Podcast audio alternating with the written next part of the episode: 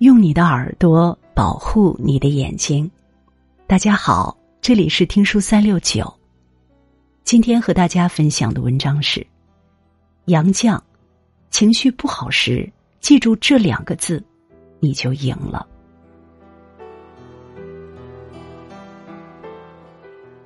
一九六九年，杨绛来到河南干校学习。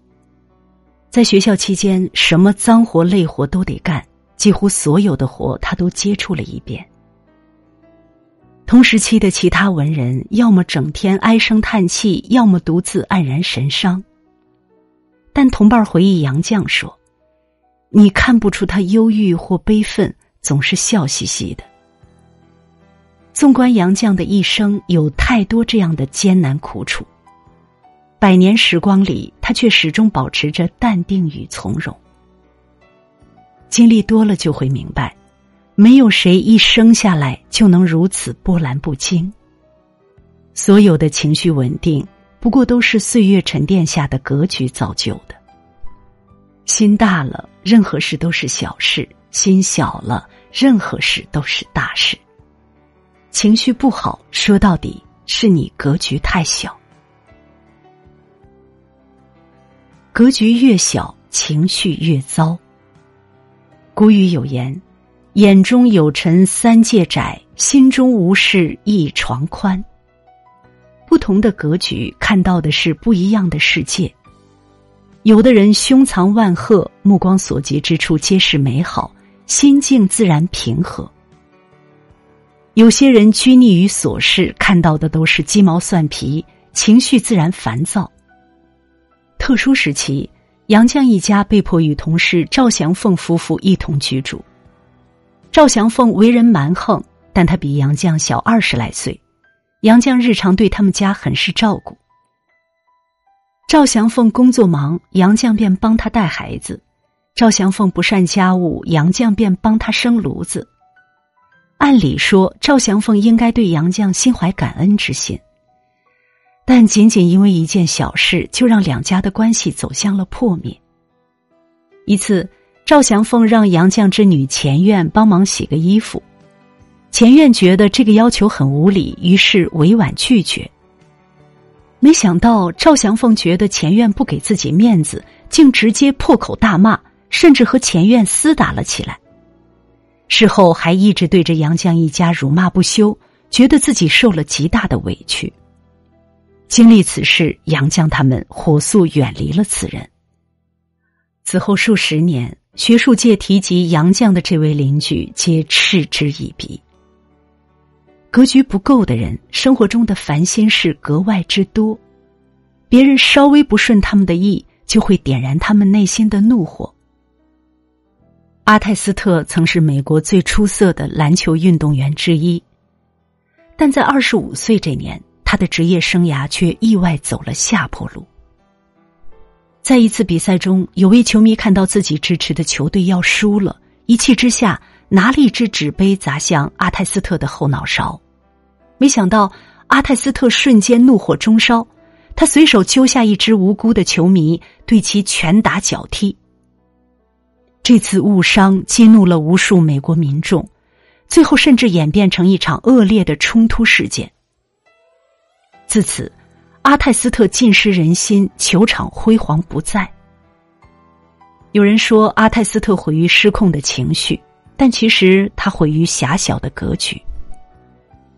格局不够时，一点微不足道的小事都会演变成难以预料的闹剧。就像那句老话说的：“人没有高度，看到的全是问题；人没有格局，看到的全是苟且。”生活中的糟心事越多，情绪越差，说明胸怀越是狭小。心胸宽广、气量大的人，从不会因为一点小事就轻易动脾气。一个人脾气好的背后，都藏着的是大格局。格局大了，情绪就顺了。曾经有人把坏脾气比作一滴墨汁。墨汁滴在一杯清水里，这杯水立即变色；落在大海里，大海依旧是碧波浩渺。为什么？因为两者的度量不一样。对于一个胸怀广阔的人来说，再多的琐碎、再烦的烂事，也不过是过眼云烟。二零零五年，恰逢《堂吉诃德》问世四百周年，杨绛翻译的版本在学术界无端引起争议。有位叫董彦生的译者公然对杨绛发起挑衅。杨绛译本是最好的版本，完全就是个误解。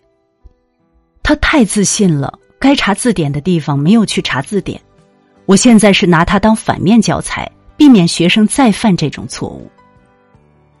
他还批评杨绛译本字数太少，比他的译本少了十一万字。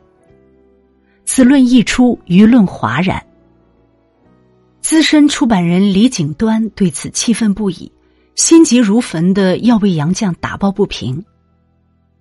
杨绛先是安慰了他一番，随后淡然的说道：“对于那种批评，我一点不生气，随他怎么说吧。”事后人们才明白，杨绛运用的手法是典繁翻译法，能够删繁就简，让故事情节更加紧凑。相对于有些专家充满火药味的言辞，杨绛始终心怀广阔，淡然处之。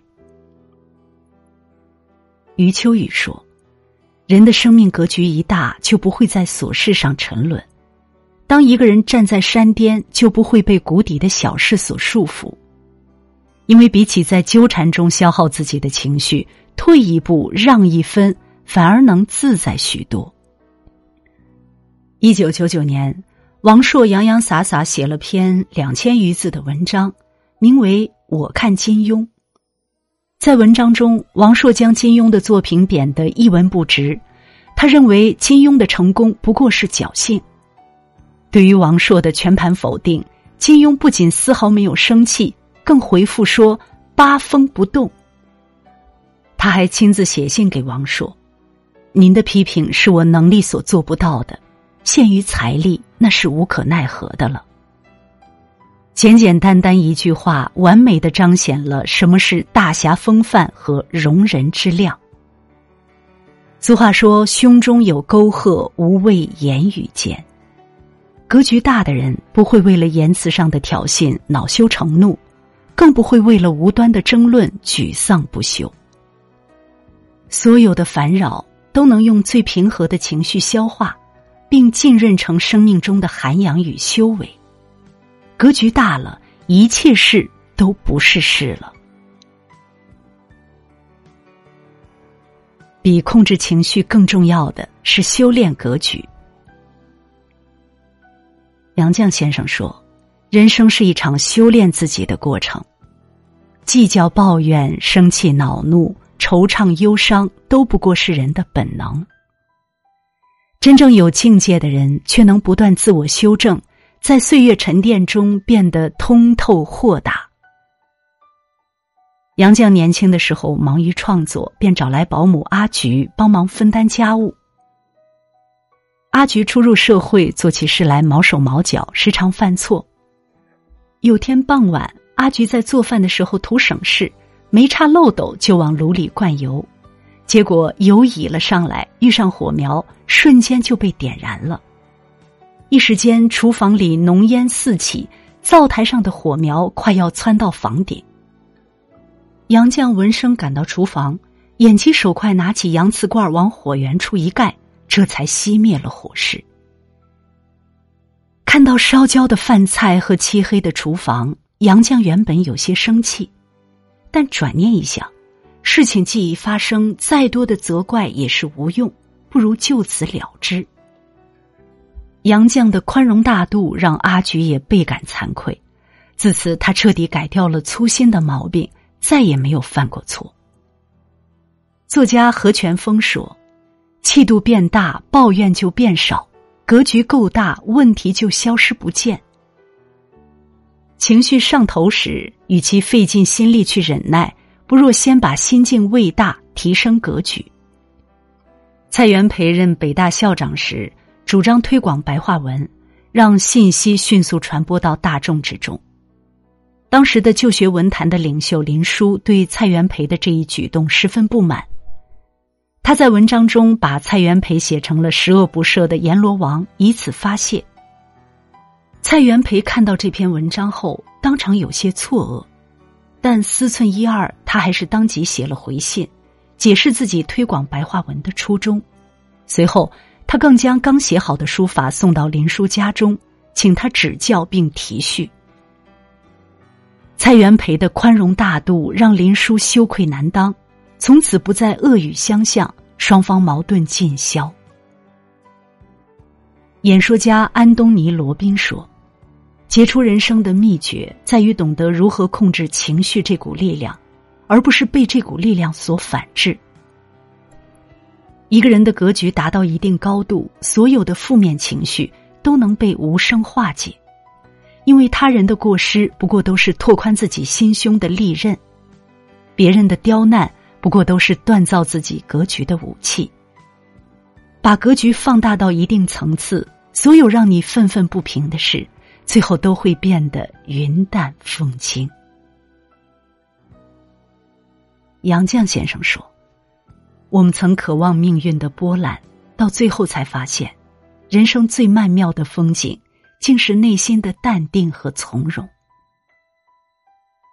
人在年轻的时候，总有众多看不惯的事情，一点风吹草动便会引起情绪上的起伏。